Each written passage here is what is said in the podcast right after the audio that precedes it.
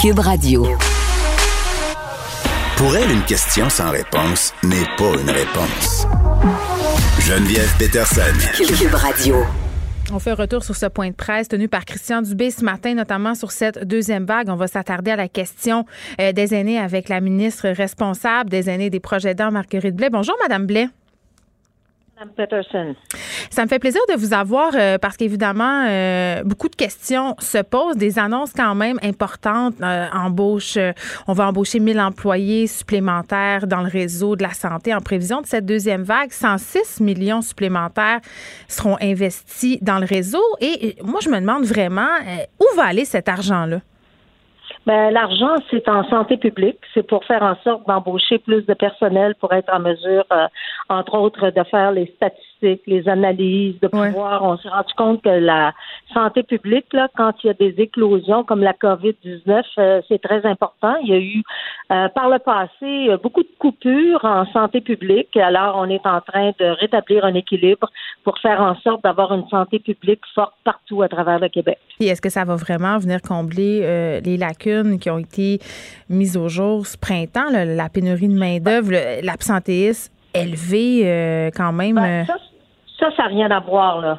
On parle d'une chose, du 106 millions pour la santé publique. On a besoin de travailler avec la santé publique quand il y a en plus un coronavirus comme celui qu'on ne connaissait pas, qu'on peine encore à connaître, qui est sournois, qui s'attaque qui est mondial. On n'a pas vécu ça depuis des lustres euh, euh, au Québec, en particulier au Canada. Là, on n'avait pas ça.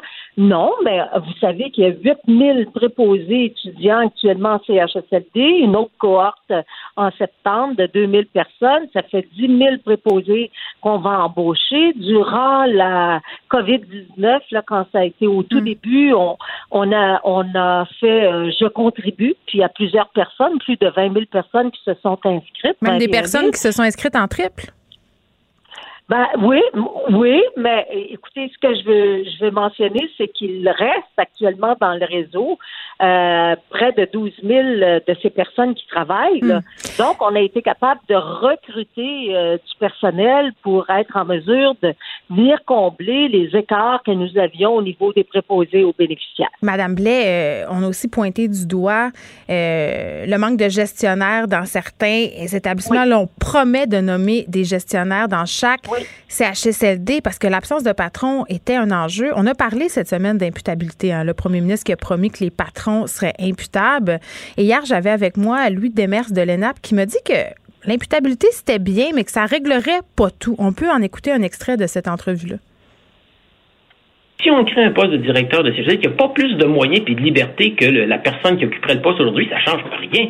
Puis d'avoir un indicateur, dit si tu n'as peut-être pas de réussite, tu perds ta job, on n'a pas gagné grand-chose non plus. Donc, est-ce qu'ils vont en avoir du pouvoir, euh, ces nouveaux patrons-là? Absolument. Écoutez, euh, je comprends très bien euh, ce que le professeur veut dire. D'un autre côté, euh, c'est pas une solution de ne pas avoir de gestionnaire sur place pour prendre des décisions. Ça prend un gestionnaire, ça prend un patron, ça prend un patron qui est capable de connaître ses employés et surtout de faire appliquer les directives et les consignes qui viennent, qui vont vers le haut, vers les PDG des CIS et des CIUS. Vous le savez, c'est très gros, hein, les CIS et les CIUS à Montréal particulièrement là c'est cinq CIUS et puis euh, euh, sans une gouvernance euh, pour les cinq et pas de gouvernance au niveau de la gestion des établissements dans les CHSLD, ben, à un moment donné, c'est qui prend les décisions. Alors, ça prend quelqu'un pour prendre les décisions, pour être imputable des décisions qui sont prises et pour être en mesure aussi de faire des correctifs quand à un moment donné, il y a mm. des employés qui qui ne suivent pas les directives. On veut pas que le personnel se promène, on veut interdire euh, euh, euh, interdire les équipes volantes. Mais il n'y avait pas le choix, là, parfois. ben oui, mais ça fait partie de la culture. Ça fait partie de la culture depuis des années. Quand on avait les C3S, déjà, le personnel pouvait se promener d'un établissement à l'autre, c'était correct. Mm. Avec les CIS et les CIUS, le territoire est devenu encore plus grand pour être capable de se promener d'un établissement à un autre d'interdire ça du jour au lendemain, ça fait même partie de leurs ententes locales au niveau syndical. Alors, c'est un très c'est un travail. On peut pas juste dire euh, vous arrêtez de vous promener. D'une part, on n'avait pas le personnel. Deuxième, il manquait du personnel avant la pandémie. Deuxièmement, il a manqué au plus fort de la pandémie 12 000 professionnels de la santé. On a été obligé de faire je contribue, de faire appel à la Croix-Rouge, de faire appel à la à l'armée. Oui, mais ça, euh, ça je le comprends. On, l'a beaucoup répété là. Euh, là, on, avait quand même un des pires. Oui, mais on avait quand même un des pires bilans. Les morts, c'est quand même 81 des personnes 70 ans et plus. Là, comment on est certain qu'on va pas l'échapper encore pendant la deuxième vague? Ben, c'est pour ça qu'on a fait un plan d'action. C'est pour ça qu'on a fait une analyse de ce qui s'était mal passé pour être en mesure de mettre en place euh, des actions euh, solides pour être euh, pour contrer ça. Il faut savoir qu'au Québec, euh, on est l'une des sociétés qui a le plus de milieux de vie pour personnes âgées. On a 2600 milieux de vie. C'est beaucoup. Nos personnes sont dans les CHSLD, sont dans les résidences privées, sont dans les RI. On n'a pas nécessairement cette culture-là de les garder chez soi, puis arrive à un moment donné dans la vie aussi où tu es trop vulnérable, si tu as besoin d'avoir des soins et d'être hébergé ce qu'on appelle des milieux de vie. Ce sont maintenant des milieux de soins où on veut qu'il y ait de la vie. C'est ça, nos CHSLD. Alors. Puis les résidences privées, eux autres. ça, là. Les, ben, les résidences privées aussi, là. En aura-t-il de l'imputabilité pour les patrons de ces maisons-là qui ont laissé aller des histoires d'horreur? Ben, vous parlez de, de quoi euh, spécifiquement? Vous parlez du CHSLD Héron? Ben, on pourrait nommer celui-là en particulier, oui. Bon, ben, écoutez, on veut les encadrer, nos CHSLD privés. On veut les conventionner. depuis les années 80 que ça n'a pas été fait, conventionner des CHSLD. Donc, des CHSLD privés, beaucoup plus difficile pour un gouvernement d'entrer dans un CHSLD privé parce que c'est privé en soi. Mm. Donc, en offrant des perdièmes plus élevés, moi, je me suis rendu compte que dans les CHSLD privés, les perdièmes étaient moins élevés. On, prenait le plus bas soumissionnaire. Donc, oui, c'est des business. C'est pas la même chose. Ben, c'est pas la même qualité de soins et de services. Nous, on a décidé qu'on était pour les encadrer, pour les conventionner, que les employés seraient payés le même salaire que les employés de l'État. Alors, ils seront imputables, ils vont devoir rendre des comptes, euh, des sommes qui seront versées. Euh, on a des CHSLD aussi conventionnés, on a beaucoup plus de facilités de contact. Et on va redéposer une certification pour les résidences privées pour aînés pour s'assurer qu'il y a encore plus de sécurité et plus d'imputabilité. Quand on décide dans la vie d'avoir une résidence privée pour aînés, ben c'est pas un commerce comme un autre. Parce qu'on sait qu'on a entre nos murs des personnes âgées et qu'elles deviennent au cours des ans euh, plus vulnérables. Alors, on a cette responsabilité-là humaine qui vient avec le fait d'être propriétaire de résidences privées pour aînés. Très bien, Marguerite Blais. Merci, ministre responsable des aînés, des proches aidants. Il faut arrêter euh, de gérer nos résidences comme pour personnes âgées, les résidences privées, on s'entend comme des usines à On a vu des choses aberrantes, évidemment. Les plus bas missionnaires, c'en est un bon exemple. J'avais parlé aussi à des gens euh, dont les proches euh, étaient décédés dans des circonstances absolument atroces. Euh, on parlait de nourriture infecte, de services déficients, des, des aînés qui avaient peur parce qu'ils sont dépendants. Comment tu veux te plaindre? Quand la personne à qui tu te plains, c'est la personne qui te donne les soins, je veux dire, euh, quand on parle de conflit d'intérêts. Alors, je rappelle euh, les mesures qui ont été annoncées par Québec un peu plus tôt. Euh, il y en a neuf, on va pas toutes les nommer, mais parmi celles-ci, évidemment, avoir un gestionnaire responsable pour chaque CHSLD, ça, je pense qu'on en a bien besoin. Évidemment, maintenir un accès sécuritaire pour les proches aidants et offrir aussi des services de soutien à domicile, parce que ça aussi, c'est important, puis on en a un peu moins parlé pendant la crise COVID-19, des aînés qui sont chez eux, qui réussissent, si on veut, encore à tenir maison, qui habitent avec des proches. Eux aussi, ces aînés-là ont droit à des soins, ont droit à des soins euh, sécuritaires, équitables. Euh, on a eu quand même des histoires euh, aussi préoccupantes à ce niveau-là, là, de personnes qui devaient recevoir euh, des préposés aux bénéficiaires sans masque, sans visière. Donc, ça aussi, ça fait partie euh, des mesures annoncées, que tout le monde ait accès aux services, aux équipements de protection individuelle adéquats. Euh, bon, on va continuer de suivre ça. Est-ce que toutes ces mesures-là seront fructueuses? Bon, je serai pas de mauvaise foi aujourd'hui. Je pense que au gouvernement, on, a vraiment appris de nos erreurs et qu'on tente de tout mettre en œuvre pour que ça se passe mieux. On verra s'il y a des ratés. Geneviève Peterson. Une animatrice pas comme les autres. Cube Radio. Une étude sur l'impact des violences sexuelles sur le décrochage scolaire sera commandée par le gouvernement provincial. J'en parle avec Christine Labrie, députée de Sherbrooke, responsable solidaire en matière d'éducation. Madame Labrie, bonjour. Bonjour. Écoutez, euh, quand même, il faut le dire, c'est à la suite euh, de cet été qui a été teinté par une vague de dénonciations euh, en matière de violence sexuelle que vous avez obtenu l'engagement du ministre de l'Éducation, Jean-François Roberge, de commander cette étude-là sur les impacts des violences sexuelles sur le décrochage scolaire. Oui, exactement. vous savez, on est déjà au travail par rapport au système de justice. Euh, ça, pour moi, c'est bien sur les rails, mais euh, il y a des enjeux qu'on aborde très peu encore, tout ce qui concerne la prévention, notamment euh, des agressions sexuelles, tout ce qui concerne le rôle du système d'éducation là-dedans, c'est quelque chose pour lequel il n'y a pas de chantier en branle encore. Mm. Donc, j'espère que cette étude-là permettra de, de, disons, d'ouvrir la voie puis d'identifier des recommandations sur comment le système d'éducation peut mieux intervenir pour évidemment prévenir ces agressions-là, mais aussi réagir promptement parce qu'on sait qu'il y a beaucoup de victimes d'agressions sexuelles pour lesquelles ça se produit au moment où ils sont mineurs et donc au moment où ils fréquentent le réseau d'éducation. Euh, Madame Labrie, faisons un, bref aparté là, parce que vous avez fait allusion à ce comité transpartisan dont vous faites partie euh, par rapport à, la violence faite aux femmes, à la violence sexuelle, violence conjugale.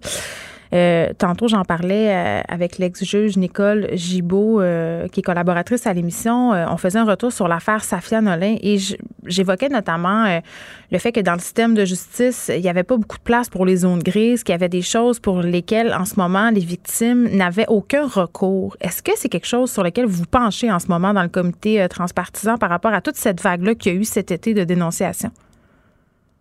Bien, effectivement, les recours ne sont pas seulement judiciaires. Il n'y a pas juste les poursuites aux criminels ou aux civils qui peuvent être des recours. Euh, il y a plusieurs autres mécanismes qui peuvent être utilisés, euh, notamment en matière euh, de, de, de, travail, euh, de commission des droits de la personne. Il y a aussi la justice réparatrice. Donc, il y a différentes façons d'avoir des, des, recours pour obtenir réparation, pas pas à travers une, une, condamnation qui mène à une peine de, de, de, ben, au criminel, mais il y a, y a d'autres mécanismes qui sont souvent peu connus euh, est peu accessible. Donc, ça fait partie des choses sur lesquelles se penche le comité pour que les victimes euh, puissent euh, avoir accès à, différentes possibilités selon leur situation. Bon, fin de l'aparté. Revenons à nos moutons, c'est-à-dire cette étude qui sera bientôt commandée. Bon, le fait de subir des violences sexuelles, que ce soit, je pense, parce que cette étude-là va s'attarder, corrigez-moi si je me trompe, Madame Labrie, sur en fait tous les milieux, là, que ce soit des violences sexuelles euh, vécues dans un cadre scolaire ou encore à la maison, c'est ça?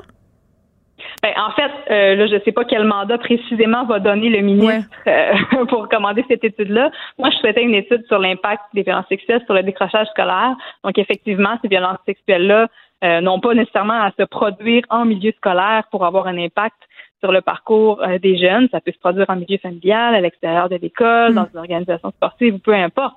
Euh, mais ce qu'on constate à travers euh, les, témoignages des victimes, c'est que souvent, ça engendre beaucoup de conséquences sur leur vie personnelle, au point où oui, ça peut, ça peut leur nuire dans leur cheminement scolaire. Puis j'ai lu beaucoup de témoignages à ce effet-là.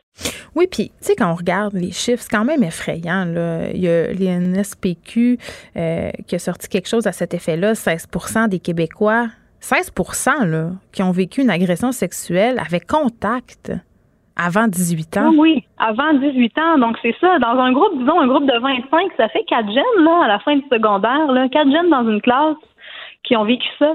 Moi, je trouve que c'est énorme. Puis pour la plupart d'entre eux, euh, n'en parlent pas euh, ou mettent plusieurs années avant d'en parler et donc avant d'obtenir des services. Puis certains d'entre eux, d'ailleurs, identifient même pas euh, que ça peut être la cause d'autres problèmes dans leur vie, par exemple le début d'une consommation mm. excessive de drogue ou d'alcool, de problèmes de sommeil, d'hypervigilance, de choc post-traumatique. Des fois, c'est pas évident, peu importe où a eu lieu l'agression, mais en particulier si ça a eu lieu avec quelqu'un qui fréquente l'école, il y, a, y, a des, y a des conséquences importantes de ça. Puis c'est c'est le rôle de l'école, je pense, de, de mieux intervenir là-dedans, un peu comme on l'a vu par rapport à la maltraitance.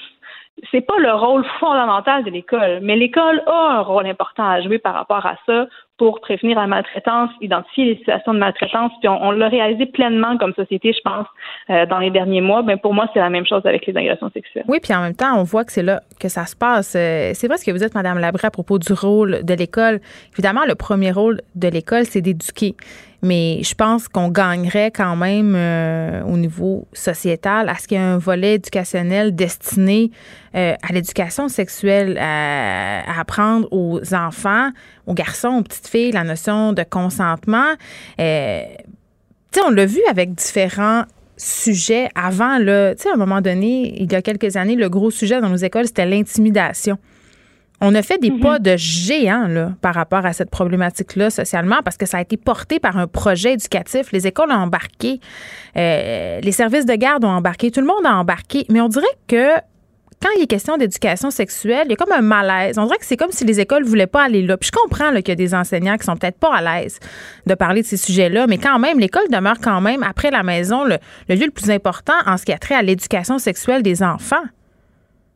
Oui, tout à fait. Puis on peut pas se fier que ça va seulement se passer à la maison non plus, parce qu'il y a des familles où justement c'est la famille qui est problématique. Oui, ça se passe pas euh, aussi. Ouais. Oui, donc évidemment on compte un peu sur les parents pour ça, mais ça ne peut pas être la seule source d'information sur euh, toutes les notions d'éducation à la sexualité. C'est sûr que l'école a un rôle à jouer. Puis là, en ce moment, c'est très peu. C'est très peu le nombre d'heures qui est consacré à ça.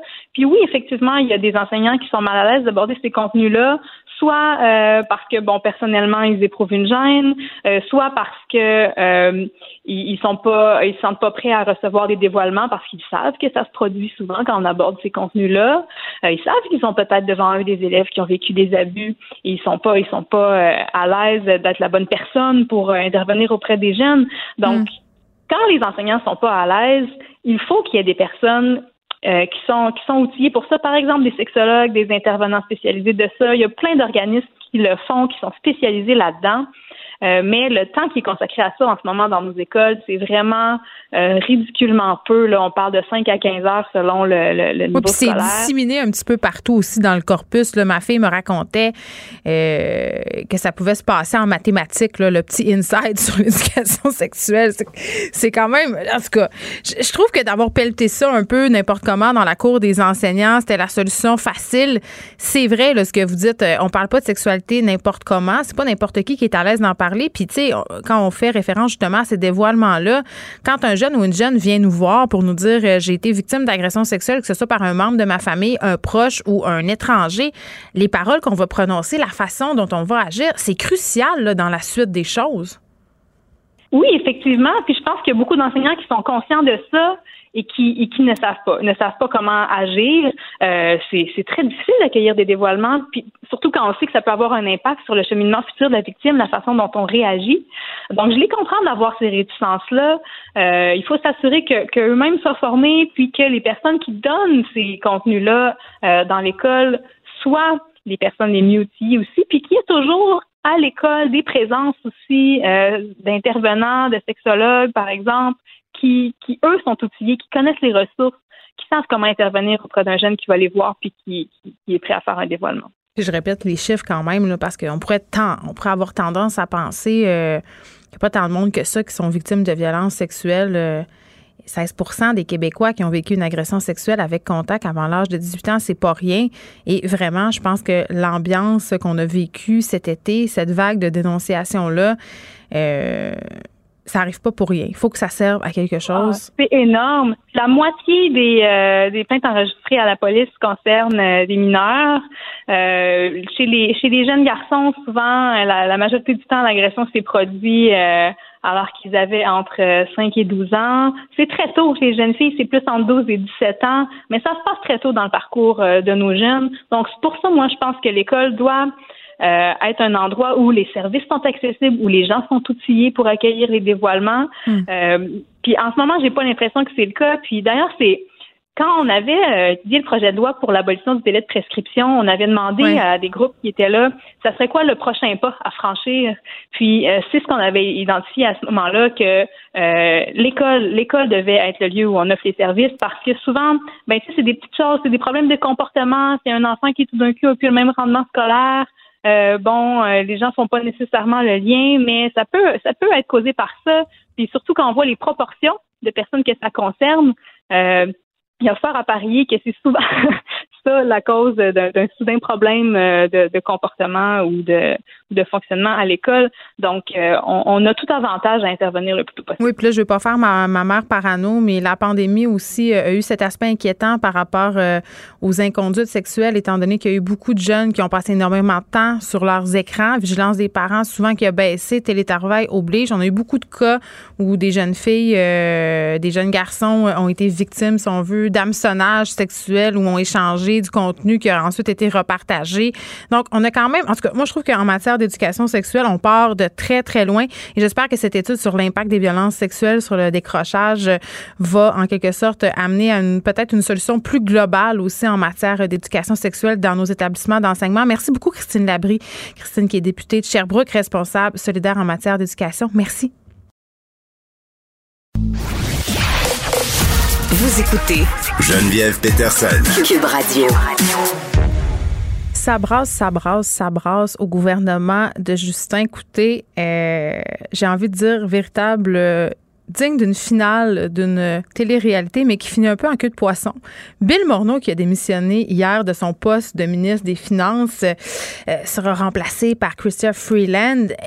J'en parle avec notre collaborateur et animateur ici à l'émission du matin, Pierre Nantel. Salut Pierre. Bonjour Geneviève, t'as raison, ça brasse un petit peu. Mais non, mais attends, c'est, moi là, euh, évidemment, euh, on regarde tout ça aller, la politique et tout ça, puis depuis des semaines que ça bouillonne cette affaire-là, que les coups bas se font, que ça, ça fuit les journaux, on va se le dire. Là, tout le monde s'en attendait. Là. Gros build-up, mais finalement, euh, je disais, ça a fini un peu en de, en queue de poisson. Ah, hier soir. Oui, je sais pas, mais c'était un peu décevant. Je sais pas toi comment t'as trouvé ça, mais moi j'étais comme, c'est-tu vraiment juste ça qu'il va dire? Hein?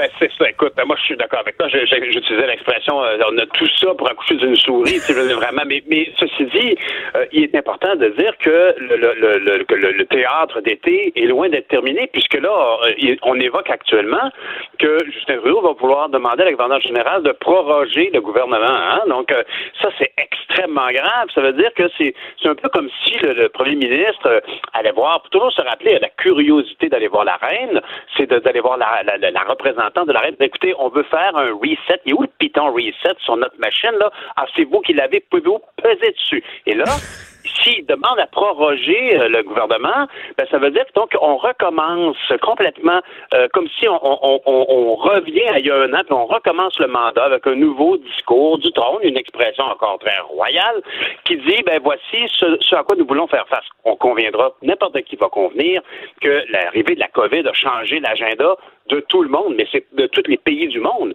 Mais c'est pas tous les pays du monde qui décident de proroger leur parlement pour reprendre les choses en main.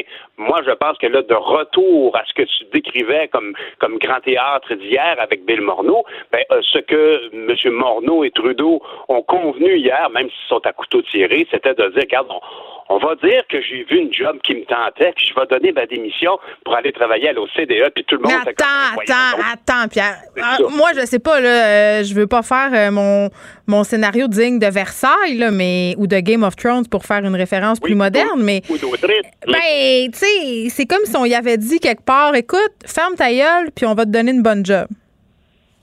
Oui, puis même là, je te dirais que ça ici, c'est, c'est, très clair que ça a été négocié comme pour trouver une porte de sortie, euh, même si c'est une porte mm. en carton, c'est comme une porte qui a l'air fermée avec un cadenas en carton. Fait que les gens disent, oh, ben, on tirera pas. Il a l'air d'avoir un cadenas, fait qu'on tirera pas, même si c'est juste une image. Et le but ici, c'était juste de mettre comme de pouvoir souffler deux minutes Et là, la preuve que ça ça va pas bien du côté d'Ottawa, c'est qu'on en est rendu donc à, à, à, penser à proroger le gouvernement. Moi, je, je pense que la nomination de Christopher Freeland c'était une évidence. Moi, mhm. j'aurais bien souhaité qu'un gars comme Mark Carney soit le successeur éventuellement parce que c'est un homme d'expérience. Les, les, enjeux économiques que tous les pays vont vivre avec la crise du COVID sont énormes. Alors, j'aurais souhaité qu'un homme comme M. Carney soit là, mais Mme Freeland a démontré une chose certainement depuis, moi, je me souviens qu'elle avait été élue. Euh, j'étais, je me souviens à l'époque, les libéraux et le NPD ont partagé le lobby d'opposition. À l'époque, le NPD avait deux tiers de l'espace parce que nous étions l'opposition officielle. Mm. Et elle est arrivée lorsqu'elle a remplacé euh, euh, euh, voyons, ben, Bob Ray. c'est elle qui l'a, quand Bob Ray est parti, c'est elle qui l'a remplacé. Et je me souviens d'elle comme d'une super travaillante. Puis c'est effectivement la signature de sa façon de faire. C'est-à-dire, elle lâche pas, puis elle, s'en fout, ça l'écrase des orteils un petit peu. Elle a une job à faire, puis elle le fait donc en soi. Ça peut être une très bonne nomination pour une ministre des Finances. Beaucoup de gens questionnent son, son habilité dans la haute finance, mais elle était quand même bon, journaliste. Ne moi pas là-dessus. On va parler de, de Mme Freeland, mais j'ai encore des questions pour toi, euh, Pierre, à propos ah, euh, de l'épisode. De, l'épisode. Ben, non, mais tu sais, les tensions euh, qui ont lieu entre M. Trudeau, M. Mm-hmm. Morneau. Beaucoup de gens euh, disent que ça date bien avant la COVID. Le gouvernement euh, libéral sous Justin Trudeau, puis par ailleurs aussi avant, a été un gouvernement très, très dépensier. Ça semblait pas faire l'affaire de M. Morneau dès le départ. Là. Ben, moi, en tout cas, ça, ça c'est de l'information, comme tu l'as dit, il y a beaucoup de jeux de coulisses qui se passent actuellement depuis plusieurs semaines, puis les médias anglophones sont beaucoup plus. Si tu veux, pour nous autres, on a un autre gouvernement qui nous intéresse aussi, sinon beaucoup plus, qui est l'Assemblée nationale.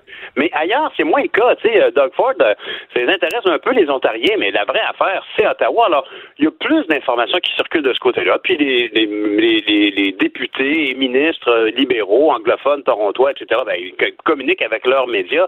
Alors, et parmi ces choses qui ont, qui ont filtré, qui ont percolé, c'est effectivement, comme tu dis, que M. Morneau n'était pas toujours d'accord. Moi, je peux dire en tout cas que j'ai, j'ai jamais eu l'impression qu'il y avait une divergence d'opinion entre Trudeau et Morneau. Vu de mon œil à moi, aller mm. boire devant moi pendant quatre ans là, de l'autre bord des banquettes, j'ai jamais vu qu'il y avait une dissension. Maintenant, on, apprend qu'il y aurait eu des dissensions et ça n'aurait rien de surprenant, comme tu le dis. C'est, ce côté très dépensier. On peut imaginer que pour un ministre des Finances, c'est comme soyons prudents, n'allons pas trop loin.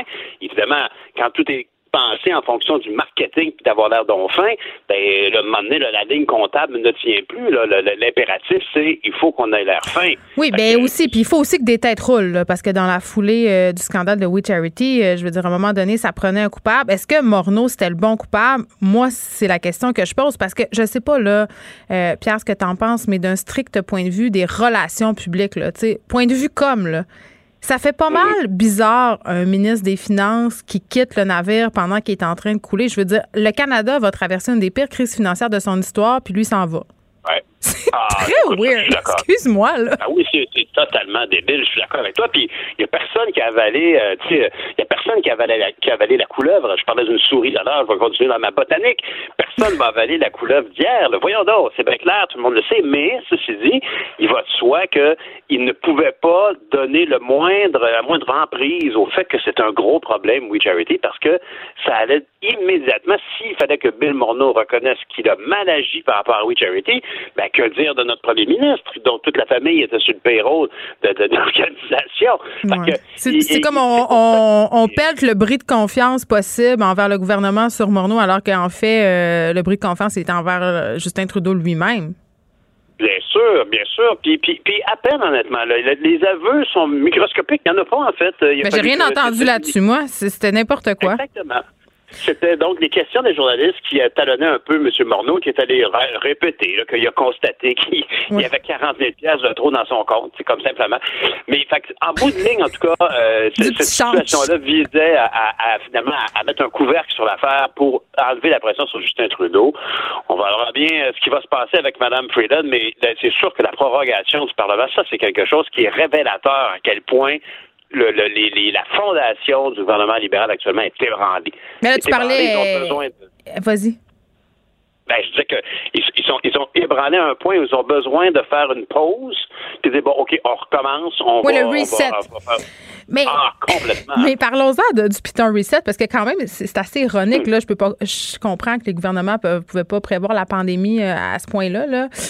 Mais ça fait quand même même pas un an euh, qu'il est élu ce gouvernement-là. Puis un gouvernement minoritaire, euh, je pense que c'est comme 18 mois la moyenne. Est-ce que tu penses que dans ce contexte-là, les conservateurs qui vont avoir un nouveau chef la semaine prochaine pourraient être tentés de déclencher des hmm. élections? Un, ça serait un bon timing, non?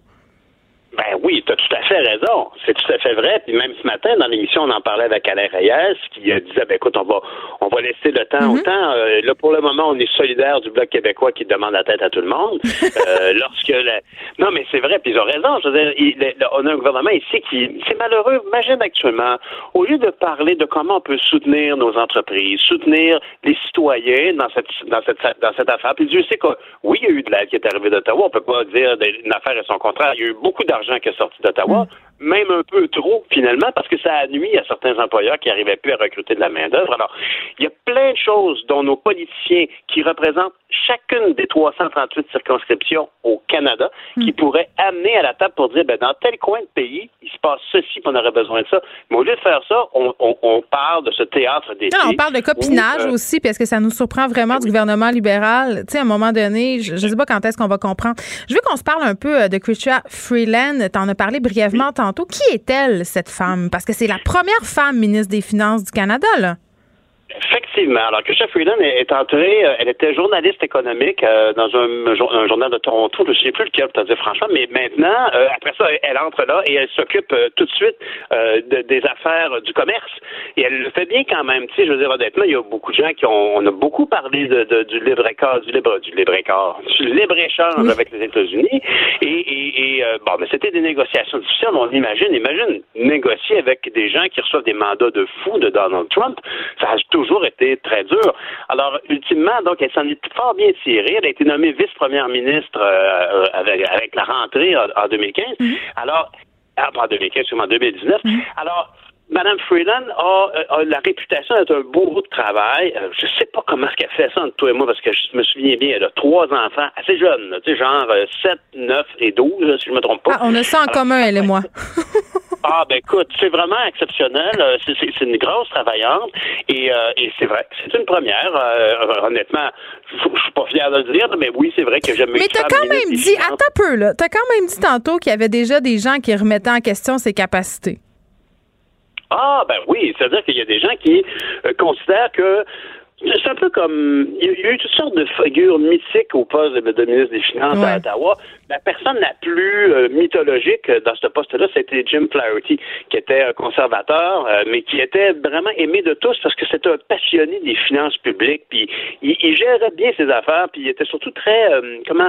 Tu sais, la politique, il y a beaucoup de communication là-dedans. M. Flaherty, par sa façon d'être, par son flegme, était capable de, transmettre des des, des, des, des, directives qui émanaient de grandes loi fiscale. Il pouvait dire au monde, écoutez, là, on va faire attention, on va économiser là-dessus. Puis on avait tendance à, le croire comme un bon comptable, tu sais, le comptable de la famille que tu crois, mm. qui fait tes rapports d'impôts chaque année, tu sais. Alors, il y avait cette approche-là. Alors, au niveau des, finances, actuellement, euh, il y a une autre approche, puis c'est très à la mode d'avoir une approche comme on veut, on veut des gens d'affaires pour mener les affaires de notre pays. Et c'était ce que représentait Bill Morneau. il représentait, Bill Morneau, ça, ce qu'il avait détampé d'en face, c'est Bay Street. Donc, euh, hmm. vraiment, là, le, quartier des affaires de Toronto, la satisfaction des grandes entreprises qui font affaire au Canada, puis qui voyaient là un partenaire, et on lui a beaucoup reproché. Hein? On se rappellera à quel point il y a eu, euh, entre autres, la banque, des infrastructures, quand on disait que les, les sous fédéraux qui euh, devaient aller à des infrastructures distribuées aux différentes provinces, ben, finalement, c'était une banque qui rassemblait beaucoup d'intérêts privés avec des, des, des, fonds du seed money, des fonds fédéraux, pour en bout de ligne aller sur des projets euh, et d'infrastructures, mais qui était toujours dans l'intérêt des gens d'affaires de Toronto. Alors, est-ce que aujourd'hui, moi j'ai l'impression que la COVID a changé notre les, critères d'évaluation des leaders, des politiciennes, des politiciens euh, par, aux nouveaux enjeux qu'on vit avec la COVID. On, on veut plus on veut avoir un clown qui paraît bien. Là. On a besoin de quelqu'un qui se tient debout puis qui, qui a à cœur les intérêts des gens.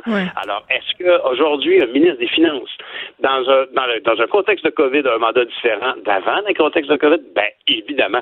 Est-ce qu'on a besoin d'un ministre différent quand on sait à quel point on a choisi de sortir beaucoup d'argent des coffres publics, puis de, de, comment, à quelle vitesse on va Premièrement, on peut même pas parler déjà de quelle vitesse on va rembourser ça. Mm. Comment on va faire pour vivre avec la COVID et soutenir et continuer de soutenir nos entreprises et les citoyens?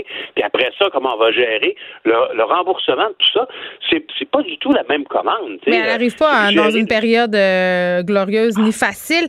Mais comme tu l'as dit, Pierre, la pièce de théâtre n'est pas finie. Remaniement ministériel à venir à Ottawa. On va surveiller ça. Puis je veux juste dire en passant, là, on parlait de Christia euh, Freeland, qui est la première femme ministre des Finances. Au Québec, on en a eu trois quand même. Hein, et je regardais, euh, parce que nous vient en tête tout de suite euh, Pauline Marois, Monique Jérôme Forgette, mais savais-tu, euh, il y a une dame, Monique Gagnon-Tremblay, qui a été ministre des Finances, la première ministre des Finances, mais ça n'a même pas duré trois mois. En tout cas, je voulais quand même... quelle année, ça?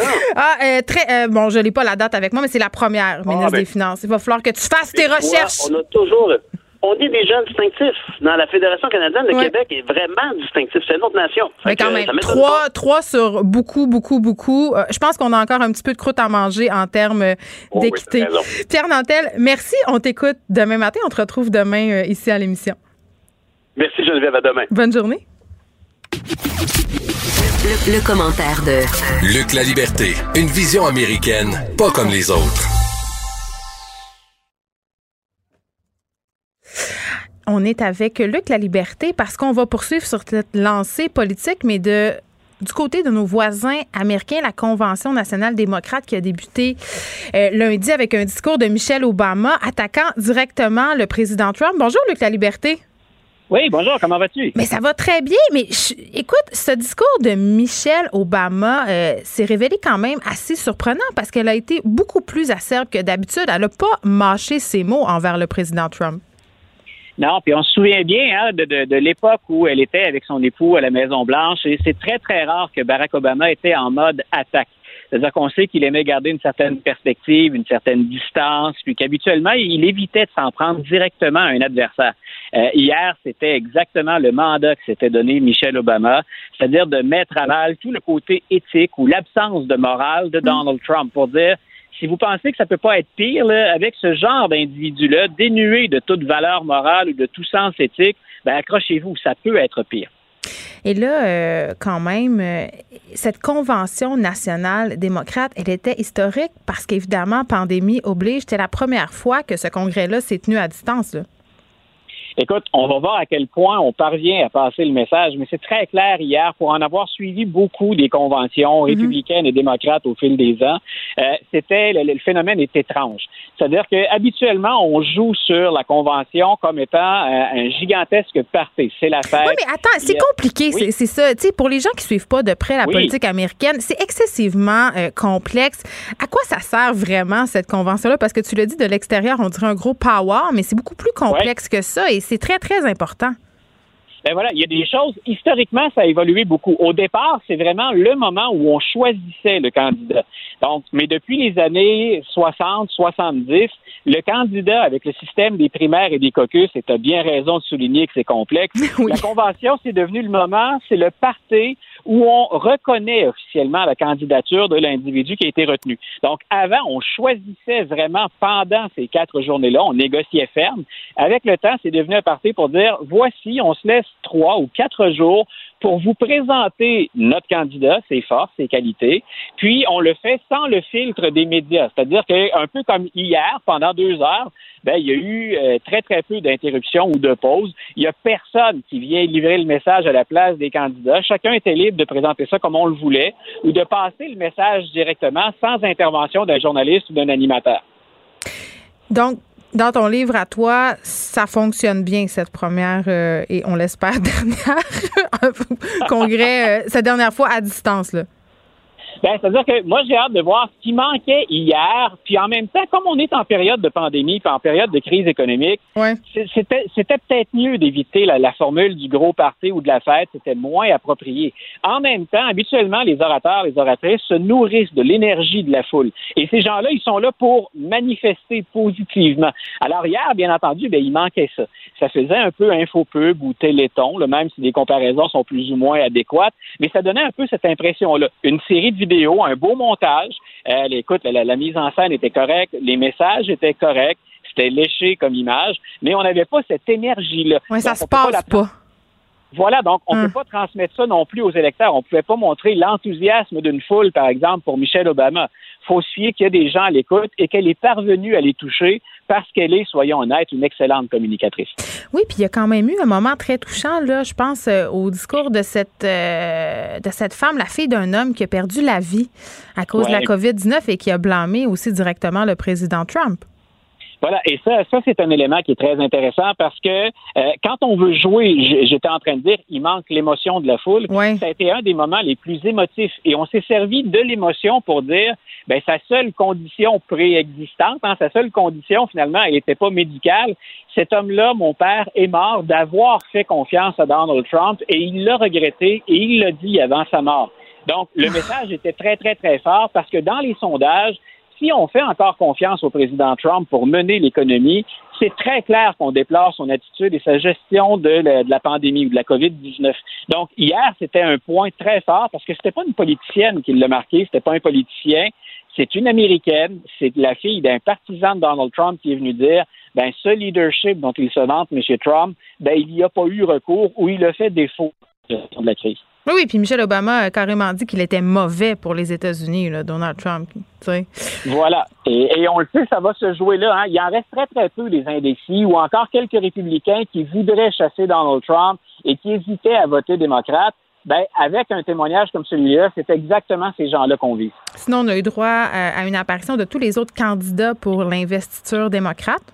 Ouais. Est-ce que. Ah oui, vas-y. Oui. Non, vas-y, Geneviève, je te laisse terminer ta question. Ben, en fait, ma question est simple. On, on a quand même des figures euh, auxquelles les gens sont très attachés. Là. Je pense entre autres à Bernie Sanders. Euh, les démocrates, on le sait, ont de la misère à accrocher les jeunes. Est-ce que ces figures-là, euh, c'est un bon moyen d'aller chercher ce vote-là?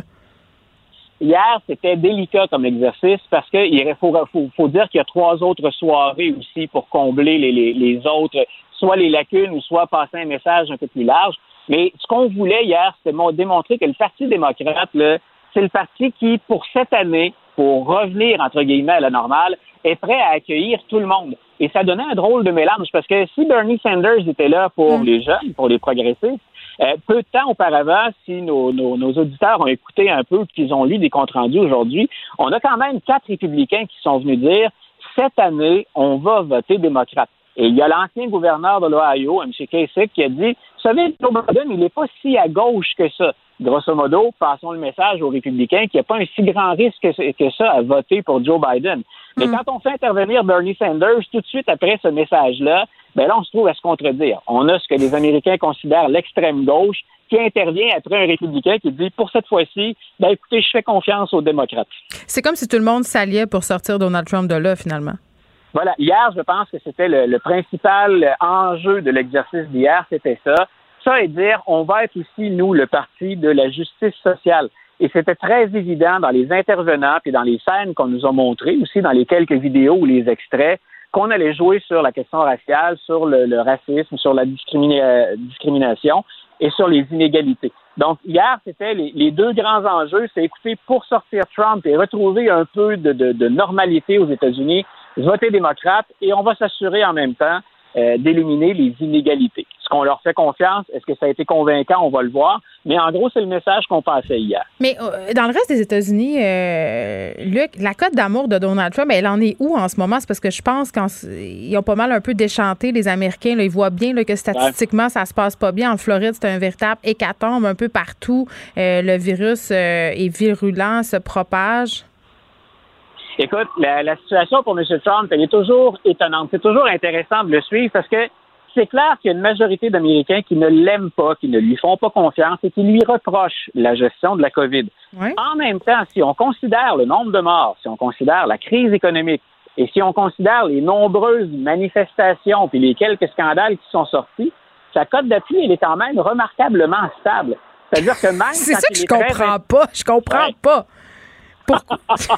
Voyons. pas- T'es pas, t'es pas, t'es pas toute seule, Geneviève. On est plusieurs à chercher, euh, à chercher la, la, la, la cause de ça. C'est comme s'il y a un pouvoir. Oui, mais elle réside quand même dans parce qu'il y a beaucoup de républicains qui vont voter pour Donald Trump cette année. C'est-à-dire qu'ils vont enregistrer un vote pour le républicain et moins pour Donald Trump.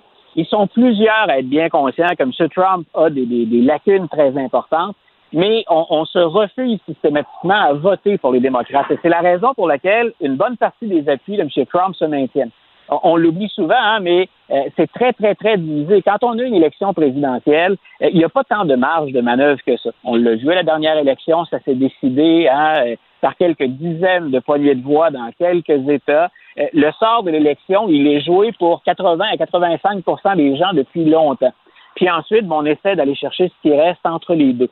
Donc, ça explique pourquoi, en tout cas, c'est une partie de la réponse, pourquoi M. Trump demeure malgré tout assez populaire, même si les choses vont particulièrement mal. Éric, je veux qu'on se parle un peu euh, d'Andrew Cuomo, euh, qui est gouverneur de New York, qui a été très, très, très présent depuis le début de la COVID-19. Il y a beaucoup de personnes qui le voient comme le prochain candidat démocrate euh, en 2024 si Biden perd ou fait pas plus qu'un mandat. T'en penses quoi, toi? Il va falloir attendre un peu pour voir avec M. Cuomo parce qu'on oublie souvent que même s'il a été réélu assez aisément, dans les gouverneurs démocrates, c'était un de ceux qui était le moins apprécié, qui a triomphé avec la marge de manœuvre la moins importante.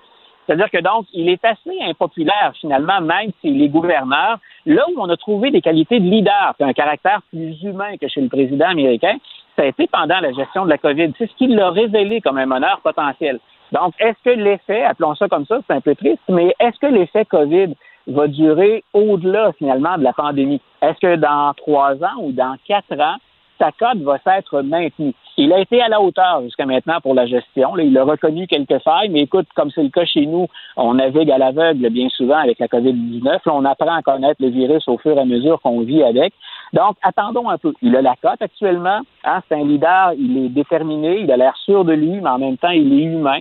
Ce sont deux qualités qu'on cherche chez un meneur, mais il faudrait surtout pas oublier que depuis des années, il était au cœur de plusieurs controverses. Il faudrait voir si ça ne reviendra pas le hanter une fois que la pandémie sera, soit-on là, derrière nous. En terminant, à quoi tu t'attends pour les prochaines semaines? Parce que là, la course, ça va être très, très vite. Ouais.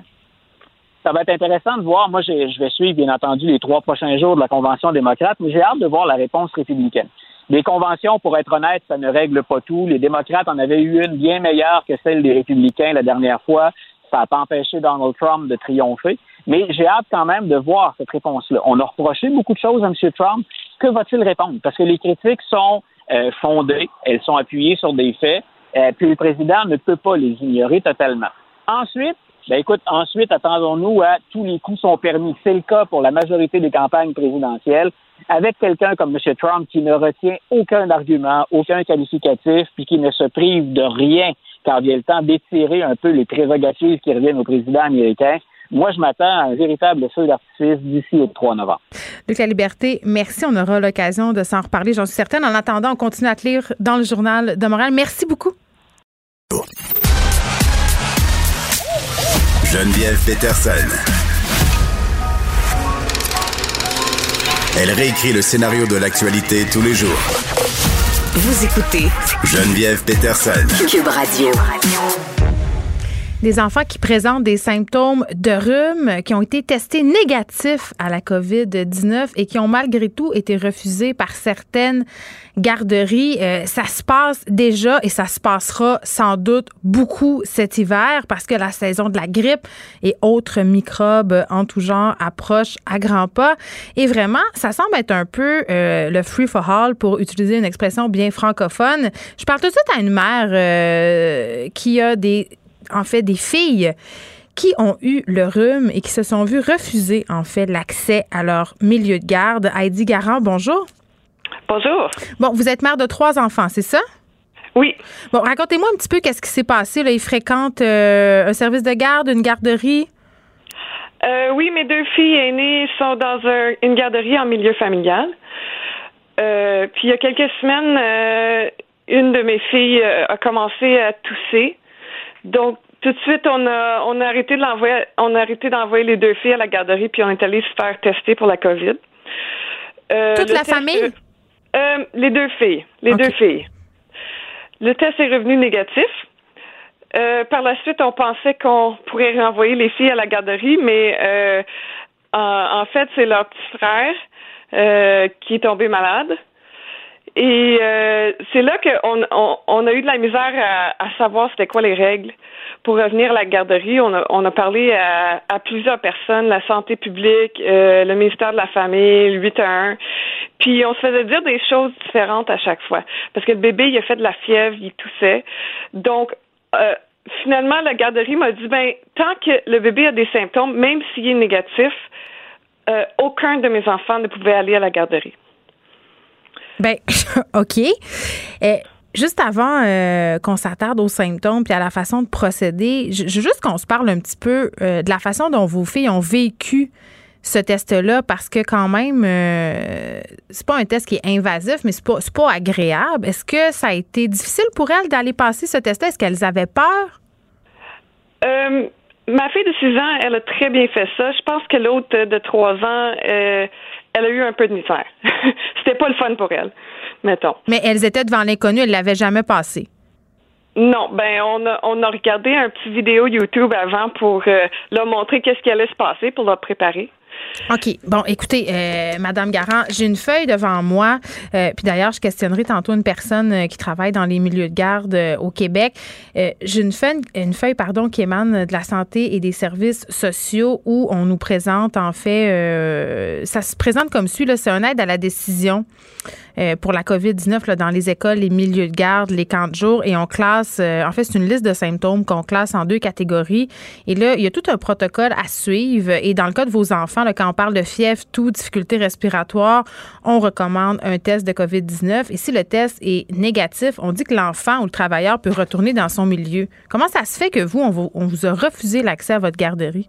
Parce que personne n'avait d'instructions claires euh, au service de garde où vous étiez? Euh, ben, on le service de garde a essayé d'obtenir des instructions, mais à chaque fois qu'il appelait, on, avait des informations différentes. C'est ça le problème. C'est, il y en a qui disaient que euh, aussitôt que ma mes deux filles étaient euh, euh, n'avaient plus de symptômes, ils pouvaient retourner en garderie. D'autres disaient que fallait attendre que tout membre de la famille n'ait plus de symptômes pour retourner en, garderie. Donc c'est pas clair. Non, c'est pas clair du tout. Et qu'est-ce que vous demandez là, Madame Garant? Ben moi j'aimerais bien qu'il y ait des, des recommandations claires pour tout le monde, que tout le monde sache exactement qu'est-ce qu'il faut faire dans tel scénario quand il y a un autre membre de la famille qui est malade, parce que c'est sûr que ça va se produire très souvent à l'automne. Mais ben oui, puis on s'entend-tu que nos enfants, là, ils ont le nez qui coule, ils tous à l'année longue euh, d'octobre euh, jusqu'à mai, là, quasiment. Mais c'est ça, je, je, vais questionner à propos de cette feuille-là parce qu'elle est quand même relativement assez facile à trouver. Là, c'est sur le site du gouvernement. Euh, euh, sans intégrer des services sociaux, euh, cette feuille-là, qui est des directrices directes du gouvernement, est assez pressée sur ce qu'on doit faire. Donc, ça me surprend un peu, honnêtement, euh, que les services de garde, les garderies, les écoles ne soient pas mieux informés que ça. Je, je veux pas leur mettre la faute sur eux. Peut-être qu'il y a un manque de communication entre le gouvernement et les lieux où où les enfants seront scolarisés, où les enfants seront gardés. Parce que là, vous l'avez dit, ça s'en vient l'hiver, les nez vont couler, les enfants vont moucher et les parents doivent travailler. Qu'est-ce qui va se passer? Ben c'est ça qui me fait peur. Moi, je suis en congé de maternité, mais je suis supposée de retourner au travail cet hiver, puis j'ai bien peur que je vais, je vais, je vais être absente du travail la moitié du, temps parce que mes enfants pourront jamais aller à la garderie puis à l'école. Puis ça, c'est des pertes de revenus? Exact, exact quand même. Moi aussi, euh, je dois dire que ça m'inquiète, ne serait-ce que justement sur comment tu gères ça. Vous, vous avez trois enfants. Moi aussi, à un moment donné, ça devient un casse-tête et c'est un peu n'importe quoi de penser qu'à chaque fois que son enfant va tousser, on va faire un test de COVID. J'ai envie de dire, envoyez-moi une trousse, envoyez-moi un tutoriel, que je le passe euh, moi-même à mes enfants. Ça va être moins compliqué. Heidi Garand, merci de nous avoir parlé, mère de trois enfants. On s'en va tout de suite euh, jaser avec Diane Miron, qui est directrice générale de l'Association québécoise de la garde scolaire. Madame Miron, bonjour.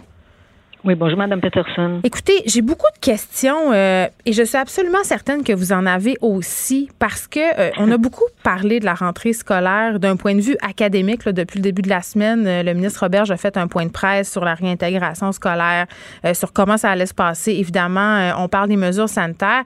les services de garde sont souvent laissés de côté. C'est un milieu de vie excessivement important parce que les enfants passent beaucoup d'heures par jour et là, en ce moment, j'ai l'impression qu'on ne sait pas trop ce qu'on va faire des enfants s'ils présentent des symptômes. Ben, vous avez tout à fait raison. Euh, effectivement, le plan du ministre est assez clair pour ce qui va se passer en classe, mais euh, tout ce qui touche euh, la garde scolaire, nous, on utilise une expression là, qui dit mm. c'est du flou c'est du mou.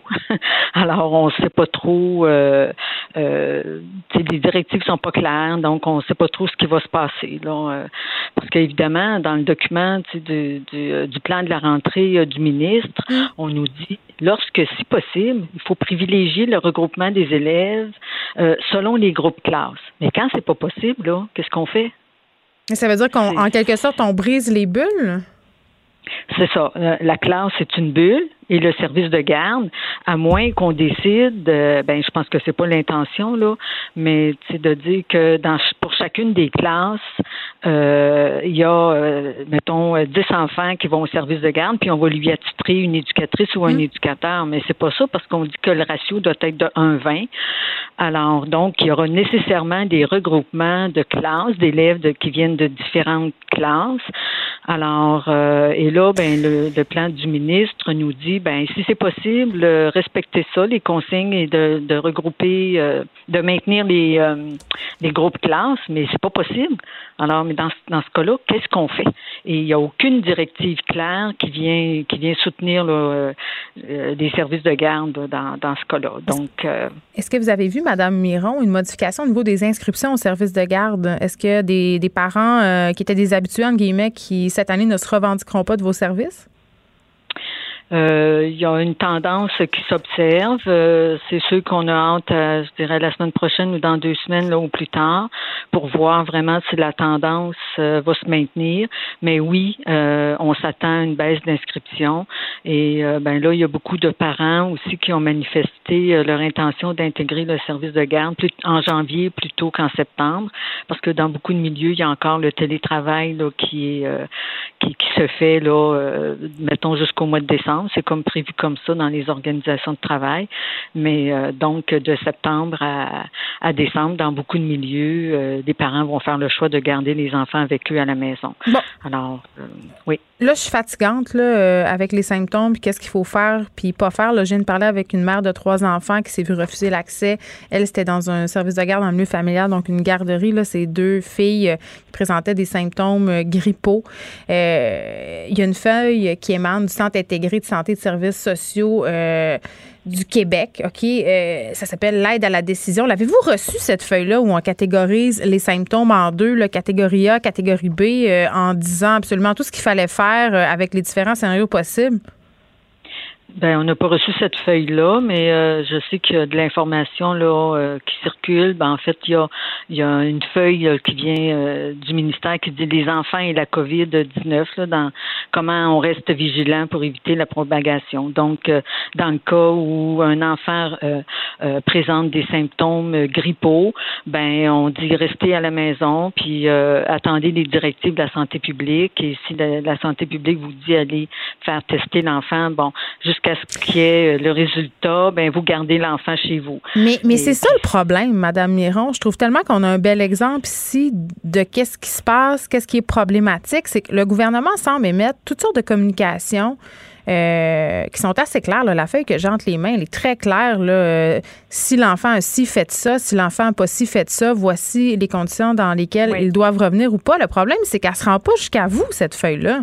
C'est ça le problème. Non, effectivement. Puis tu sais, je vous dirais que l'ensemble des documents euh, que le que le ministère, euh, que le ministre a dévoilé la semaine dernière, euh, ben ça s'en va dans les dans les centres de services scolaires, mais ça descend pas nécessairement au niveau des, des services de garde. Alors, puis nous, ben des fois, on a l'information en retard aussi, là, comme association. Vous la prenez d'un média? C'est ça. Non, ben en fait, on va on va la chercher sur le, le, site du ministère, mais il faut être attentif puis il faut surveiller euh, l'information. Donc c'est comme s'il n'y avait pas de, de, de, je dirais de plan de communication à l'ensemble de la population euh, pour dire ben voilà ce qui va arriver dans tel tel cas. Il faut aller chercher l'information sur le site du ministère.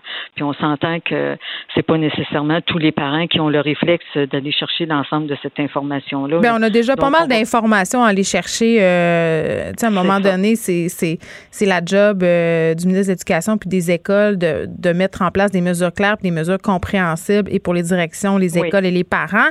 Puis là, euh, j'allais dire, qu'est-ce qui va se passer? mettons, moi, ma fille de 8 ans, un matin, elle se réveille à tous.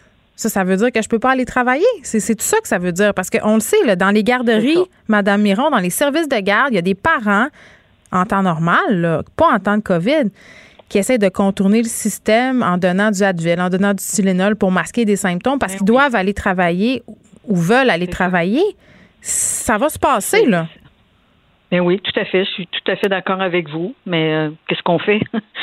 ben moi, je vous pose la question. Qu'est-ce que vous allez faire avec ça? Qu'est-ce que je fais avec ma fille qui fait juste tousser puis je le sais qu'elle n'a pas COVID? Je fais quoi avec? Je me traîne un Q-tip de test de COVID? Euh, c'est en fait c'est ce qui est recommandé, mais euh, est-ce qu'on devra trouver? Ben c'est ça. c'est là où il y a le, le flou et le mou là. On sait pas quoi. Puis vous allez vous taper les ah. crises de parents fâchés là quand vous allez me refuser mon enfant au service de garde là, je vais être bête là. ça me tentera pas là. Et vous avez tout à fait raison, mais c'est ça. Effectivement, qu'est-ce qu'on fait avec nos enfants quand il faut qu'on aille travailler? Est-ce qu'on va, est-ce qu'on devrait ouvrir des services de garde d'urgence pour euh, soutenir les parents? Je sais pas. C'est là où euh, ben on, revient au fait que bon ben on ouvre l'école, mais si votre enfant est malade ou si vous êtes malade, ben vous restez chez vous puis vous vous arrangez avec. Là. Et ça va être l'école à temps partiel sur un moyen temps pour une pour beaucoup d'enfants parce que les, les, parents qui vont avoir choisi l'inscription à l'école euh, seront pas équipés pour faire l'école à la maison. donc ça va encore faire une espèce d'année à deux vitesses. Tout à fait. Je suis tout à fait d'accord avec vous. Euh, bon. On va vous souhaiter euh, des communications euh, plus transparentes avec le gouvernement. Madame Miron, bonne chance aussi avec les membres de votre association qui doivent être euh, très inquiets. Les parents aussi. J'ai envie de dire aux parents, soyez patients. C'est pas de la faute des responsables des services de garde. C'est pas de la faute des éducateurs, des éducatrices non plus. Non, effectivement, vous avez bien raison de passer ce message aux parents. Je suis tout à fait d'accord. Diane Miron, ben, merci. Merci, puis je vous souhaite bonne chance avec votre fille aussi. Vous aussi, Diane Miron, directrice générale de l'Association québécoise de la garde scolaire. Geneviève Peterson, la déesse de l'information. Vous écoutez Geneviève Peterson, Cube Radio. Le, le, commentaire de François Lambert, un dragon pas comme les autres. Le dragon qui est avec moi en studio aujourd'hui? Ben oui. Mais à deux mètres de distance. Effectivement. On maintient la distanciation sociale. Tu as laissé tes abeilles, tes lapins, ton tracteur, ton étang. Euh, tout laissé. Pour venir me euh, voir. Les lapins sont tous au congélateur depuis un mois. Fait que les autres, sont, ils, reposent en paix. Là, c'est quand que tu m'invites à manger du lapin chez vous, là? Je suis tannée. Je vais y aller. Va voir sur YouTube, j'ai fait une vidéo où j'explique comment un lapin doit être dépecé pour être apprécié. Ah, mais moi, je connais ça. J'en ai déjà dépecé. Mais ah des lièvres, pas des lapins. Ben, c'est la même chose. La première fois, j'ai percé la panse, puis ça sent pas bien bon. Non, mais l'affaire, c'est que les gens pensent tout le temps que le lapin, c'est plein d'os. C'est plein d'os si tu sais pas comment l'apprêter. Ah non, le lapin, c'est délicieux, c'est ben la meilleure chose, mais le seul ben, problème... Je vais t'inviter. On va parler de finances. Euh, Est-ce qu'on va parler de la Caisse de dépôt et placement euh, du Québec on va parler, euh, et de la liberté? On va parler de ça. C'est un sujet inépuisable. Ben... Oui, ben, le monde sont vraiment fâchés. Puis j'ai envie de te demander, est-ce que c'est avec raison? Parce qu'on a vraiment l'impression euh, qu'on s'est fait avoir, puis que Guy La Liberté s'en est mis plein les poches. Mais c'est quand même un dossier assez complexe. Je te laisse comme me l'expliquer. En ce moment, je suis, je suis la voix du peuple, François. Ben, regarde, Geneviève, moi-même, là, j'ai longtemps pensé depuis le Cirque du Soleil, depuis que depuis, dans le fond, la, pandémie, puis c'est la débandade pour le Cirque du Soleil, hmm. j'ai fait comme maudit qu'on a fait un mauvais placement.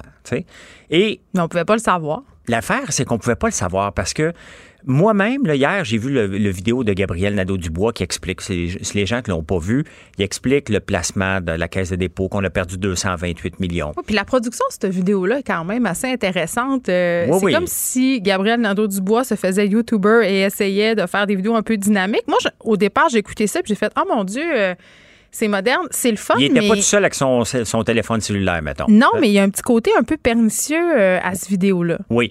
Et quand j'ai vu cette vidéo-là, pour un instant, j'ai fait comme, My God, je suis d'accord avec Gabriel Nadeau-Dubois. Est-ce que tu t'es pincé?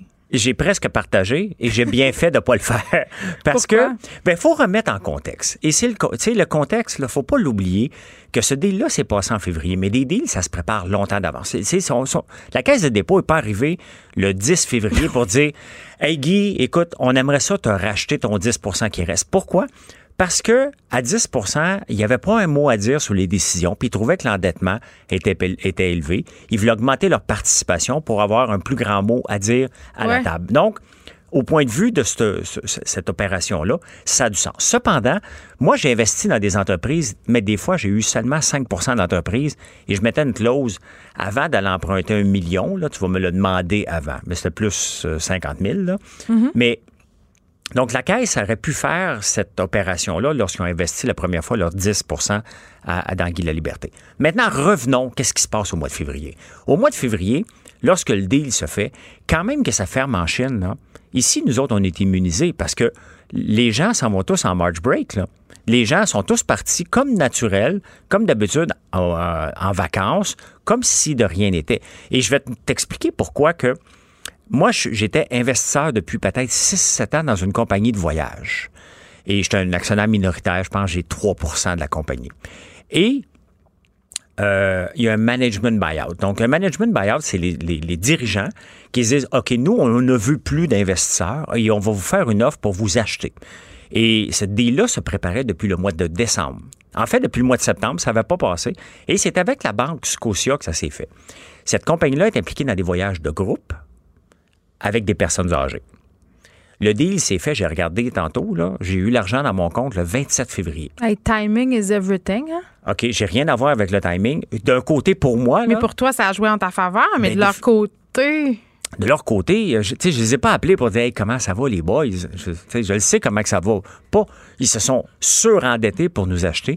Et pourtant, il y avait des voyages qui s'annulaient en Chine mais on pensait pas qu'on était pour avoir la pandémie. C'est ça qui est la réalité. Ben, je pense que ça, ça, tu touches à quelque chose que je trouve fondamental dans tout ce débat-là entourant euh, est-ce que Guy La Liberté s'en est mis plein les poches en vendant une partie du Cirque du Soleil à la Caisse des et Placement du Québec? Euh, tu sais, avant la pandémie, moi, je me rappelle encore, François, j'étais ici, on a des télés dans le studio.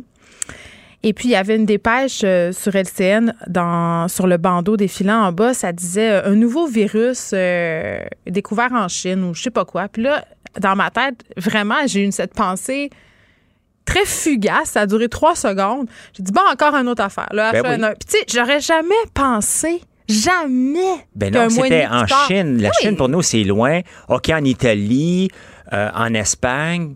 Et là, tout à coup, le 10 mars arrive.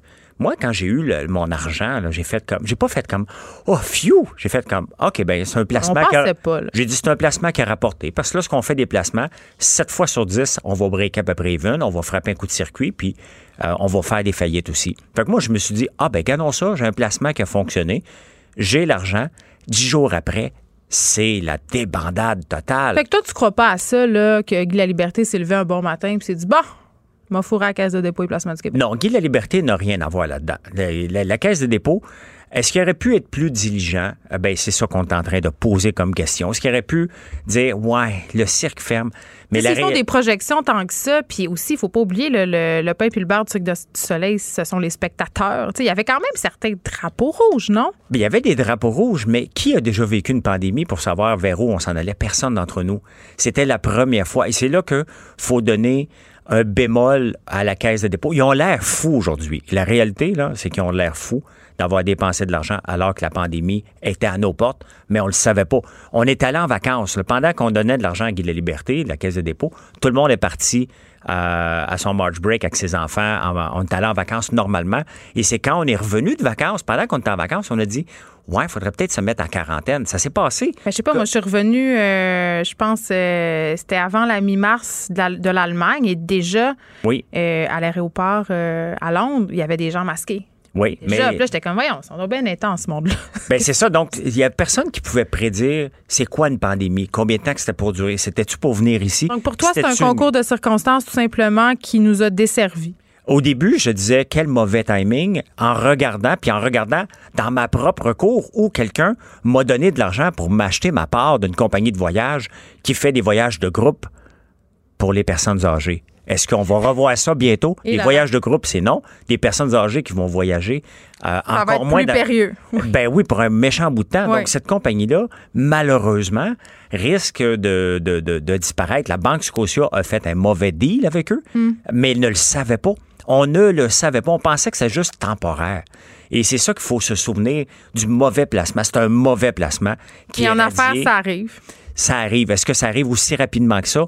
Non. Habituellement, ça prend quelques années pour dire, ouais, on s'est trompé. Ça fait partie du risque du, du métier, si tu veux, de faire des investissements privés. Mais là, la réalité, c'est que la Caisse des dépôts ne pouvait pas. On peut les blâmer autant, là, puis ils, vont, ils, doivent, ils doivent le prendre, le blâme. Ils peuvent pas dire, malheureusement, parce que c'est notre argent gouvernemental, on s'est trompé sur celui-là, on va se reprendre ailleurs. Ça se dit mal. Qu'il y ait la liberté, là, il n'y a rien à voir là-dedans. Est-ce qu'il y a eu une belle ride? Il y a eu une maudite belle ride avec la Cirque du Soleil, et tant mieux pour lui. Mais ça n'est pas débarrassé. On lui a fait une offre, puis il a dit, cette offre-là vaut la peine, je vais l'accepter. Parce que sinon, il ne l'aurait pas accepté. Je veux qu'on se parle de la façon parce que c'est assez compliqué. Là, c'est pas la même affaire faire un deal euh, hors bourse. Non. Tu sais, euh, c'est pas comme vendre ou acheter hors bourse, c'est pas du tout la même chose. Non, parce que lorsque tu achètes en bourse, mettons l'action est à 10 tu dis, ouais, OK, je vais te l'acheter, je, je crois au potentiel, puis je veux convaincre tout le monde, donc je vais te l'acheter 12 Donc, une plus-value, l'action monte, tu t'entends, et tout le monde a le même prix. Lorsque tu achètes quelqu'un, euh, tu veux, t'as pas de point de référence. Puis c'est certain que le premier montant que Guy de la Liberté avait eu n'est pas le même que le deuxième montant. Le, le, le 100 millions, 75 millions qu'il a eu, il était évalué à plus au pourcentage que la première fois. Donc, il y a eu Est-ce plus. qu'on a surévalué? La compagnie faisait 100 millions de dividendes par année. De, de, de, de- Est-ce qu'on a surévalué? Personnellement, moi, je- je l'aurais pas fait parce que les, les dernières fois, je suis allé voir le Cirque du Soleil. C'est perso, là, mais je, je tombé endormi. Euh, ah, moi, j'ai dormi à chaque fois. ben, je trouvais que c'était redondant. À part la fille qui saute dans le verre à martini, là. C'est moi j'ai trouvé que c'était redondant et que c'était la même recette qu'on appliquait, euh, la même recette du début qui était gagnante. Ben, moment donné, faut que tu la renouvelles. Puis je pense que le SEC ne pouvait pas se renouveler autre que c'était ça sa signature. C'était plus pour moi. Donc j'aurais, comme investisseur, j'aurais pas investi parce que ça m'intéressait pas. Mais maintenant, ceux qui regardent juste les chiffres, tu as 100 millions. Le problème, il y a un gros problème avec le Cirque du Soleil. C'est que les acheteurs qui l'ont acheté, les fonds d'investissement qui l'ont acheté, eux autres étaient là pour faire de l'argent rapidement parce qu'ils doivent donner des rendements. Et ce qu'ils ont fait, tu as deux façons de faire un investissement. Soit tu le fais pour le long terme, mais tu réinvestis les capitales non, investi- non, les BNR, qu'on appelle les bénéfices non répartis tu les réinvestis dans la compagnie pour permettre la croissance ou tu prends que le, le, le- le- pas, la caisse de dépôt, mais l'ensemble des actionnaires ont décidé de faire avec le cirque, la siphonner à blanc. Dès qu'il y une scène, tu verses un dividende, tu verses un dividende. Et pour moi, c'est une approche à court terme. Et ça, ça a tué parce que ça l'a surendetté le Cirque du Soleil ils se sont ils, ont pensé que les revenus étaient pour être à l'infini. C'est comme si on achetait un bateau qui coulait puis qu'on le savait pas. Non, le bateau ne coulait pas encore. Il, il s'en- il s'enlignait pour, pour couler. Non, mais t'enlèves des morceaux. Dans le fond, Ouais. c'est comme si euh, t'achètes une maison, mais tu manques de bois de chauffage. Donc, t'arraches une planche à la fois après ta maison. C'est ça. Lorsque tu prends une stratégie de dividende à 100% c'est que tu risques de siphonner l'entreprise et tu, tu penses que c'est à l'infini que les revenus vont venir. C'est pas ça qui s'est passé parce que les fonds qui sont impliqués là-dedans, c'est des grands fonds, là.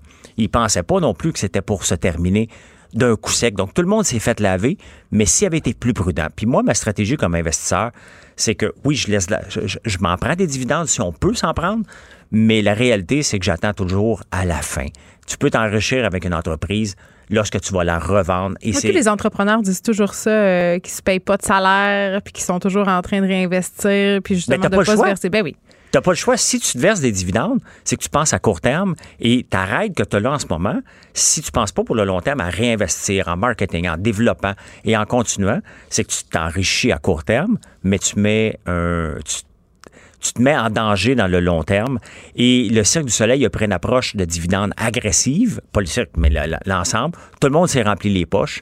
Et ce qui est plate, c'est que la caisse de dépôt, qui est notre argent, ben, en a bénéficié parce qu'il y a eu des dividendes. Mais la réalité, est-ce qu'ils ont fait une erreur?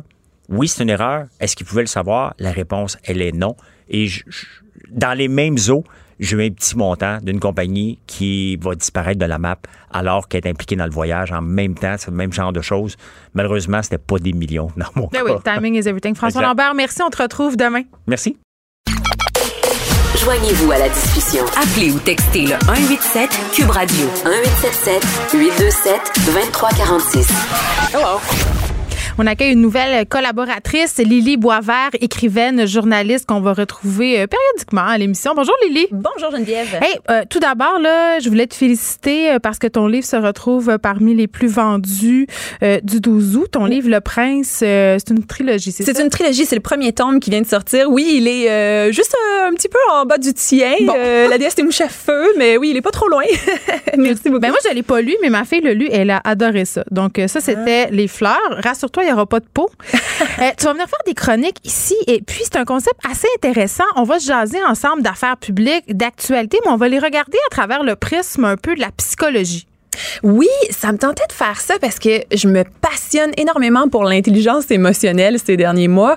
Je trouve qu'il y a vraiment des réponses à aller chercher, des explications sur nos comportements, pas juste à l'échelle individuelle, parce que oui, bon, ça peut être pertinent d'aller voir le psy pour régler nos bébites euh, à nous individuellement, mais je trouve aussi que collectivement, me semble qu'on a une thérapie à faire, me semble que ça peut être bon de, de regarder nos comportements puis de voir comment nos émotions ont des impacts sur nos réactions sur la politique, sur l'économie. Tout ça est interrelié. Donc euh, voilà, euh, je vais faire le pont entre l'actualité, entre des, phénomènes sociaux et l'intelligence émotionnelle. Bien, on va commencer tout de suite euh, avec Safia Nolin quand même, qui a déposé une plainte au service de police de la ville de Montréal parce qu'elle vit de l'intimidation sur les réseaux sociaux et ça date pas d'hier quand même. Là, Safia Nolin, on le sait dernièrement, euh, fait une sortie publique pour dénoncer les agissements problématiques de Marie-Pierre Morin. Euh, des suites de ça, elle a eu une vague de haine, mais quand même, Safia est une habituée, si on peut dire, de la haine sur Internet. Elle a souvent pris la parole à ce sujet-là euh, et surtout après sa dénonciation envers Marie-Pierre Morin. Je pense que ça a comme un peu fait boule de neige. Euh, j'ai envie de te demander, toi, parce que bon, peut-être que les gens te connaissent moins, mais pour ceux qui ne le savent pas, euh, tu as souvent pris des positions féministes dans les médias. Euh, tu as eu une émission aussi sur la sexualité. Donc, tous des sujets qui prêtent à flanc sur les médias oui, sociaux. effectivement. Euh, T'en as vécu, toi, du, du harcèlement? Ah oui, bien sûr. Et euh, quand j'étais allée porter plainte, je l'ai tenté deux fois, l'expérience d'aller porter plainte à la police pour des menaces reçues en ligne. Et euh, ça s'est super mal passé les deux fois. Les policiers me regardaient vraiment comme si j'étais une extraterrestre d'avoir cette idée-là que ça pouvait être pertinent de déposer une plainte. C'était il y a quelques années quand même, je dois l'admettre. Donc peut-être que les, les mentalités ont évolué depuis plus depuis. Visiblement, Safia Nolin, déjà, sa plainte a été reçue, donc c'est déjà, elle s'est rendue plus loin que moi dans le processus. Mais moi, les policiers vraiment ne comprenaient pas, ils étaient dépassés qu'on puisse vouloir porter plainte pour quelque chose qui s'était passé en ligne. Je pense qu'encore aujourd'hui, il y a cette mentalité-là que ce qui se passe sur les réseaux sociaux, ce n'est pas la vraie vie et qu'il suffit d'ignorer et que le problème va se régler. Mais il faut se rendre compte, je pense que de plus en plus c'est le cas, que les réseaux sociaux, c'est non seulement la vraie vie, mais c'est là où énormément de gens vont passer carrément la majorité de leur temps éveillés. Mais surtout en temps de pandémie. Là, surtout. Je sais pas pour toi, mais moi, mon rapport hebdomadaire d'écran euh, explosé, littéralement. tu parlais tantôt, euh, je trouvais ça intéressant ce que tu disais par rapport à la prise de conscience collective, la thérapie de groupe. Là, je pense qu'on essaye collectivement d'en faire une en ce moment. Ce mouvement dénonciation-là en est peut-être la preuve. Mm-hmm. Mais on, je pense qu'il y a beaucoup d'accumulation de colère euh, mutuelle et ça, ça la marmite brûle. Absolument, absolument. Puis si la, la plainte de Safia Nolin peut contribuer à la réflexion, ben tant mieux. Je veux dire qu'elle euh, remporte ou pas. Euh, je pense que déjà on en parle, donc c'est une bonne chose.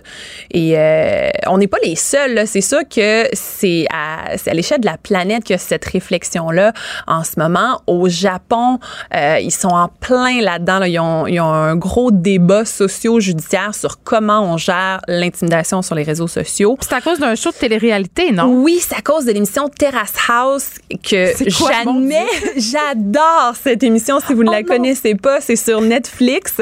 Et j'ai regardé toutes les saisons. Et là, la dernière saison, 2020, les, les derniers épisodes de la saison manquaient sur Netflix. On pouvait pas les regarder. Et je comprenais pas pourquoi. Ça a duré quelques semaines où je les attendais puis ils arrivaient pas. Et finalement, c'est sorti dans les, les médias internationaux. On a appris le décès, le suicide d'une des participantes de l'émission, qui était une jeune fille d'à peine 23 ans qui s'appelait Anna. Et euh, elle avait, dans ses derniers messages sur ses comptes, euh, elle avait un peu annoncé son suicide et elle semblait dire que c'était en lien avec l'intimidation qu'elle avait reçue sur les médias sociaux. C'était un message du type euh, c'est ça que vous voulez, bon ben je vous le donne. Et Ouf. ouais, ça, le, ça On en a eu des témoignages aussi ici au Québec. bon ironiquement, de la part de Marie-Pierre Morin elle-même euh, de ses suites de la sortie d'Occupation 2, mais des candidats de télé-réalité qui ont vécu mm-hmm. l'horreur, l'enfer, qui pouvaient plus sortir de chez eux parce que l'intimidation se poursuivait jusque dans les bars qui fréquentaient les restaurants. Parce que quand tu participes à une télé-réalité, puis je sais pas si c'est le cas euh, de la jeune fille euh, qui est malheureusement décédé, mais t'es dépeinte d'une certaine façon, mm-hmm. t'es un personnage. Fait que si t'es la bitch d'Occupation Double, si t'es la bitch de Love Story, c'est ça. Ben, quand tu sors, euh, tu manges un mauvais quart d'heure. Oui, elle, c'était son cas à Anna. Hum. Euh, elle avait un profil qui fait penser à celui de Safia Nolin, c'est-à-dire que, bon, c'est une, femme dans la vingtaine et c'était une femme qui était à moitié japonaise et à moitié indonésienne, donc elle recevait beaucoup de, de commentaires racistes. Et c'est c'était aussi une jeune femme qui se faisait beaucoup critiquer sur sa féminité. On lui disait qu'elle manquait de féminité, qu'elle n'était pas assez délicate. C'était une lutteuse professionnelle dans la vie. Donc, euh, ça, ça n'était pas assez, euh, assez douce, assez, girly? assez petite, assez girly. Euh, c'était aussi une fille qui, qui, prenait sa place, qui parlait fort, qui faisait beaucoup de blagues. Et euh, elle n'aime pas, trop On n'aime pas trop ça. Apparemment, au Japon, ils n'aiment pas ça non plus. Euh, donc, c'est ça, les gens la critiquaient là-dessus. Un des événements dans l'émission qui lui avait attiré beaucoup de de haine, c'est quand elle s'était disputée avec un des colocataires et là, on avait dit que ça n'avait pas d'allure qu'elle éclate comme ça de colère publiquement. Euh, donc voilà, euh, elle, avait un profil qui, parce qu'elle était jugée pas assez féminine, parce qu'elle était euh, métissée, qui lui attirait beaucoup, beaucoup de haine et d'intimidation. Mais tu sais, on parle de tout ça, puis on, a des exemples quotidiens. Il y a plein de monde qui sortent pour dire que ça a plus de sens. Comment ça se fait qu'on s'est rendu là? comment ça se fait qu'on en est arrivé à à s'envoyer ce genre de troc-load de haine sur des mm-hmm. menaces de mort, euh, des, des, trucs dégueulasses. On a mais c'est une bonne question parce que ça semble tellement généralisé comme problématique et la psychologie peut apporter des éléments de réponse. Il y a des théories qui expliquent la méchanceté, notamment la méchanceté en ligne. Euh, D'abord, il y a la théorie des sadiques quotidiens. Donc ça, ça va être quand, par exemple, on regarde une vidéo sur Facebook et que c'est la vidéo de quelqu'un qui plante, qui tombe, qui se fait mal et ça nous fait rire et là on fait un commentaire euh, drôle en lien avec ça. Donc on s'entend c'est assez banal, mais on tire du plaisir du malheur de quelqu'un d'autre. Donc, ça peut aller de ça jusqu'à envoyer des commentaires pour inciter au suicide une autre personne. Mais là, on est huit coches au-dessus. Oui, oui, oui. une personne qui déboule l'escalier sur YouTube. Ah, c'est clair, c'est clair. Euh, mais si on regarde les, les cas moins extrêmes, il y a notamment la théorie de la distinction positive. Ça, c'est quand, par exemple, on va valoriser notre groupe social aux dépens d'un autre groupe social. Donc, supposons qu'on a 15 ans, ben on trouve que nous puis nos amis, on écoute de la bonne musique, on s'habille bien, puis que tel autre groupe écoute de la mauvaise musique. Ça, ça s'appelle l'adolescence. Oui, ça s'appelle l'adolescence. Ouais. Mais quand on regarde les adultes, on peut faire ça aussi. Non, mais c'est euh, méchant. à grande échelle. Qu'un groupe d'ados, puis j'ai envie de dire que ça se mhm. transfère plus tard sous d'autres formes dans les univers de bureaux professionnels ou oui, c'est ça, même type Il y a des gens qui restent adolescents ah probablement toute leur vie. Euh, puis la, la distinction positive, c'est ce qu'on fait, notamment quand on va euh, rabaisser un groupe culturel ou un groupe idéologique, par exemple les gens de gauche quand on est de droite, les gens de droite quand on est de gauche, ou les, les groupes religieux. Donc, en diabolisant un autre groupe, ça renforce notre sentiment d'appartenance à notre propre groupe et ça nous fait sentir bien. C'est une question identitaire, finalement. Ben oui, ça peut l'être, exactement. Il y a la comparaison sociale aussi, parce que, bon, les psychologues observent que tout le monde, on, on se compare tout le temps avec les autres. Et si parfois ça nous permet de se consoler, d'autres fois, ça va nous démoraliser, nous rendre jaloux. Et là, on va rabaisser euh, la personne qui nous fait vivre des insécurités pour justement se sentir mieux. Donc ça, encore une fois, c'est le bully typique euh, qu'on a dans les films pour adolescents, mais ça se poursuit, encore une fois, bien au-delà du bal définissant. Il y a la projection qui est très courante aussi sur les réseaux sociaux. Ça, c'est quand, par exemple, on va être exposé à l'opinion de quelqu'un, qu'on n'est pas en accord avec son opinion et que ça provoque de la colère chez nous, mais parce qu'on se perçoit comme une bonne personne, qui a juste des bons sentiments et des belles émotions, on va projeter sur l'autre la colère. On va dire qu'en fait, c'est cette personne qui est agressive et elle nous attaque avec son opinion. Donc, on Mais là, c'est ça qui se passe venger. sur chaque jour. Ben oui, on peut se venger en lui envoyant des bitcheries, des commentaires méchants. Donc, le, ça s'applique vraiment dans le cas de Safia Nolin. Si une personne aime pas comment elle s'habille, elle trouve que dans le fond, c'est Safia Nolin qui l'attaque avec sa manière Oui, de s'habiller. respect. C'est un manque de respect et donc c'est normal de vouloir se venger après ça contre Safia Nolin. Donc, une certaine rationalité derrière ce qui a l'air une perte de contrôle généralisée sur les médias sociaux. Là, on peut expliquer l'intimidation de plein de façons. Exactement, ça s'explique. Euh, mais, mais qu'il faut prendre conscience, euh, c'est que les, les cibles qui nous font nous sentir bien quand on déverse notre fiel sur elles, ben, ça a un impact aussi sur eux.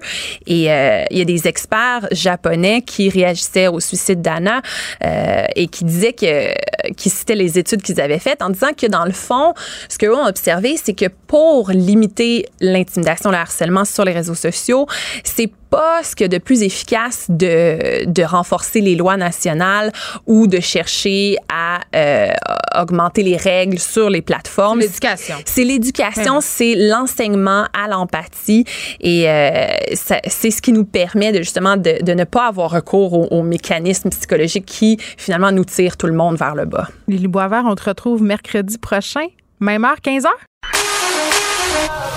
Pour elle, une question sans réponse n'est pas une réponse. Geneviève Peterson. Cube Radio. Le, le commentaire de Danny Saint-Pierre, un chef pas comme les autres. Dany Saint-Pierre. Hello. Deuxième fois en deux jours. On va s'habituer, tu Et vas ça voir. se poursuivra euh, toute l'année durant. Toute l'année durant. euh, Bon. Suavecito. Je voudrais m'excuser pour hier. Pourquoi? Mais parce que pour ta première chronique, j'ai juste fait dire que t'aimais pas la bière. Puis là, quand je suis partie chez nous après, j'étais comme. C'est une façon épouvantable d'accueillir un nouveau chroniqueur. Donc, euh, mes excuses, Dany Saint-Pierre.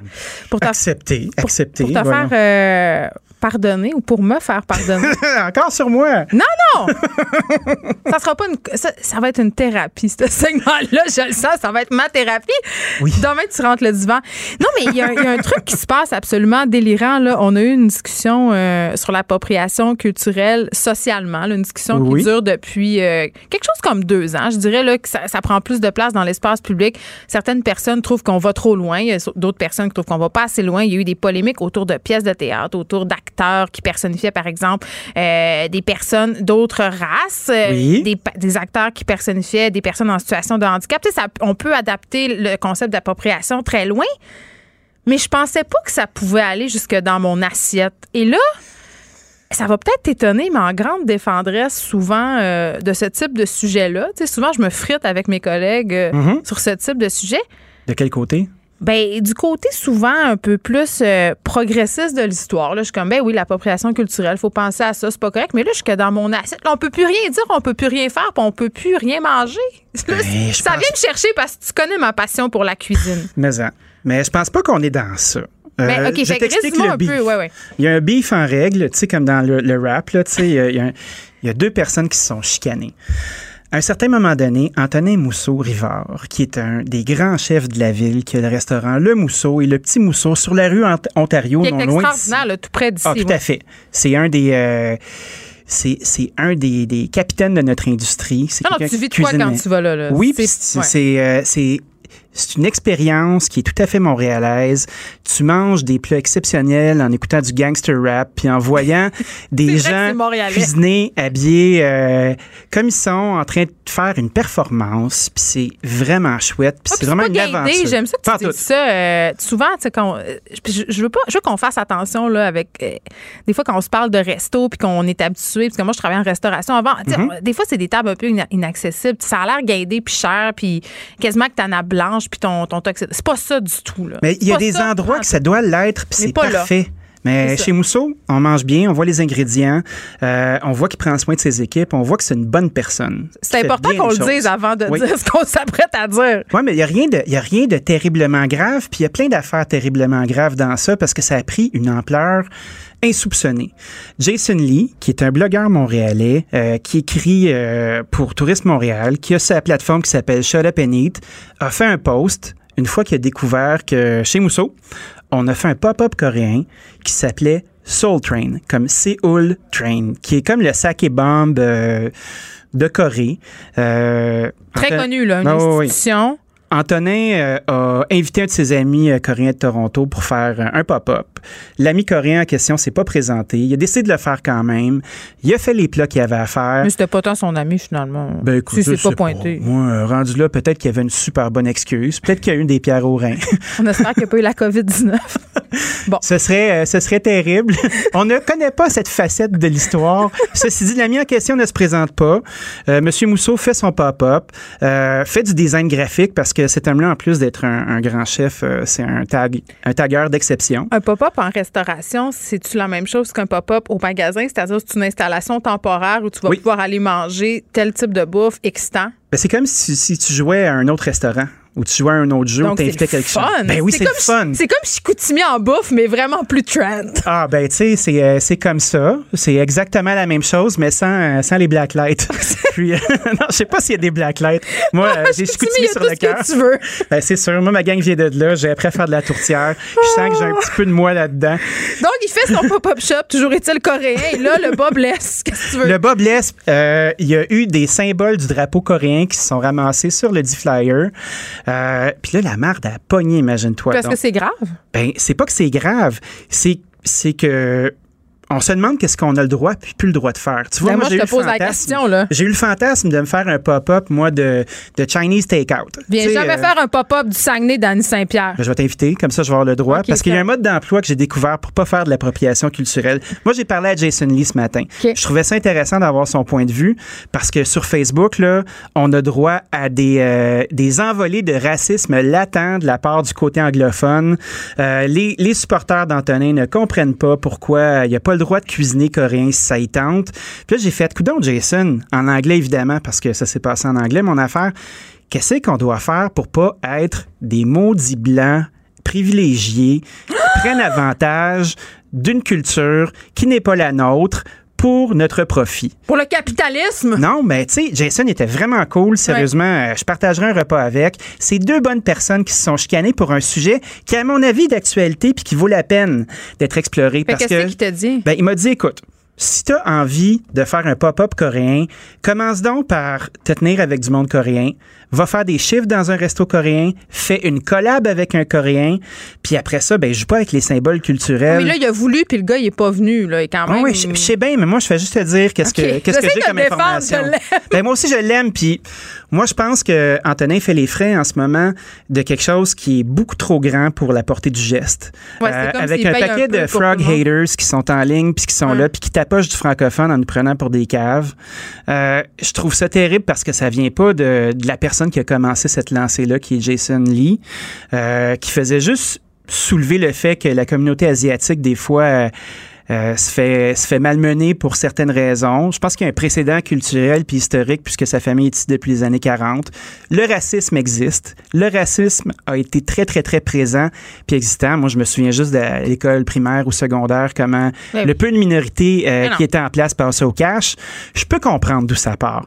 mais il y a même eu euh, des commentaires sur les médias sociaux aussi. puis ça, ça, pousse un peu le bouchon là, selon lequel Antonin allait nuire au restaurant coréen de Montréal. Là. Je veux dire, mais ça, ça c'est la frange justement qui a dégénéré moi, je trouve que le principe, c'est et si on avait envie de jouer ensemble? Et si on prenait cette mauvaise situation-là pour prendre un moment puis se dire, OK, moi, j'ai pas envie de te faire chier. J'aurais envie de cuisiner coréen. Comment je fais? Ben, voici comment. On, invite euh, un autre restaurateur euh, qui est dans la ville, puis on se fait de la visibilité en commun. On fait un à quatre mains. Euh, on n'y est pas avec le drapeau d'un autre pays. Comme dans tous les cas, tu sais, je pense à Canada l'invitation au dialogue. Tout à fait. Puis Antonin, qu'est-ce qu'il a dit? Parce que tu dis qu'il n'a pas rétro-pédalé ben ben. C'est pas quelqu'un qui a une vitesse de renverse, disons ça comme ça. Euh, c'est quelqu'un qui est, qui est extrêmement affirmé, puis il a dit, ben moi, j'assume mon affaire, je l'ai faite, puis je suis fier de l'avoir fait, puis je vois pas où est le problème. Toi, c'est peut-être là où tu es un Moi, moi, je prends pas position dans cette affaire-là parce que je trouve que les deux côtés se valent. Ce que j'essaie de trouver, c'est comment faire aujourd'hui pour pas toujours se mettre un pied dans la bouche. Comment on peut faire. Mais c'est dur pour vrai, on sans, sans se pogner avec l'autre personne, juste pour faire, OK, euh, j'ai déguisé mon enfant en Pocahontas à l'Halloween. mais là, tu le sais mais pas. je suis un maudit raciste pour autant? Non, je savais juste pas que ça, te faisait de la peine. C'est ça ma question. Je Anthony, je savais pas. Puis je voulais pas euh, te faire de la peine, mais là, c'est fait. Fait qu'on peut s'arrêter de se taper sa gueule, puis on peut juste commencer à se parler? Puis c'est ce que j'aimerais installer aujourd'hui. Ben, je pense que tu mets le doigt sur quelque chose d'excessivement important. Puis je pense qu'on manque un petit peu. Tu sais, tantôt, je parlais avec Lily Boisvert de l'intimidation puis de violence sur les médias sociaux. Je trouve qu'on manque d'empathie les uns envers les autres. Je veux dire, si c'est bien clair, tu as la personne devant toi qui a peut-être pas fait autant de lecture que toi, qui a peut-être pas Mm-hmm. euh, réfléchi sur la question. Je pense que la moins bonne façon de la rallier à ta cause et de la rendre à l'écoute de ce que tu as à dire, c'est de taper sa tête. C'est souvent ce qu'on voit, tu sais. euh, moi, je me suis retrouvé dans des débats euh, où, euh, étant l'homme blanc de 43 ans privilégié, je, Ben déjà, t'es une tribune ici, là. C'était, tout de ma faute. Puis je comprends, là, puis tout ça. Puis moi, tout ce que je veux, c'est bien faire. Puis j'ai l'impression qu'on est plusieurs à juste être maladroits puis à pas savoir comment faire. Fait que soyez patients avec nous, s'il vous plaît. Puis juste le les reconnaître, gens, les gens veulent. C'est juste que des fois, ils savent pas comment faire. Danny Saint-Pierre sur ses paroles On vous aime. On se retrouve demain. Cube Radio.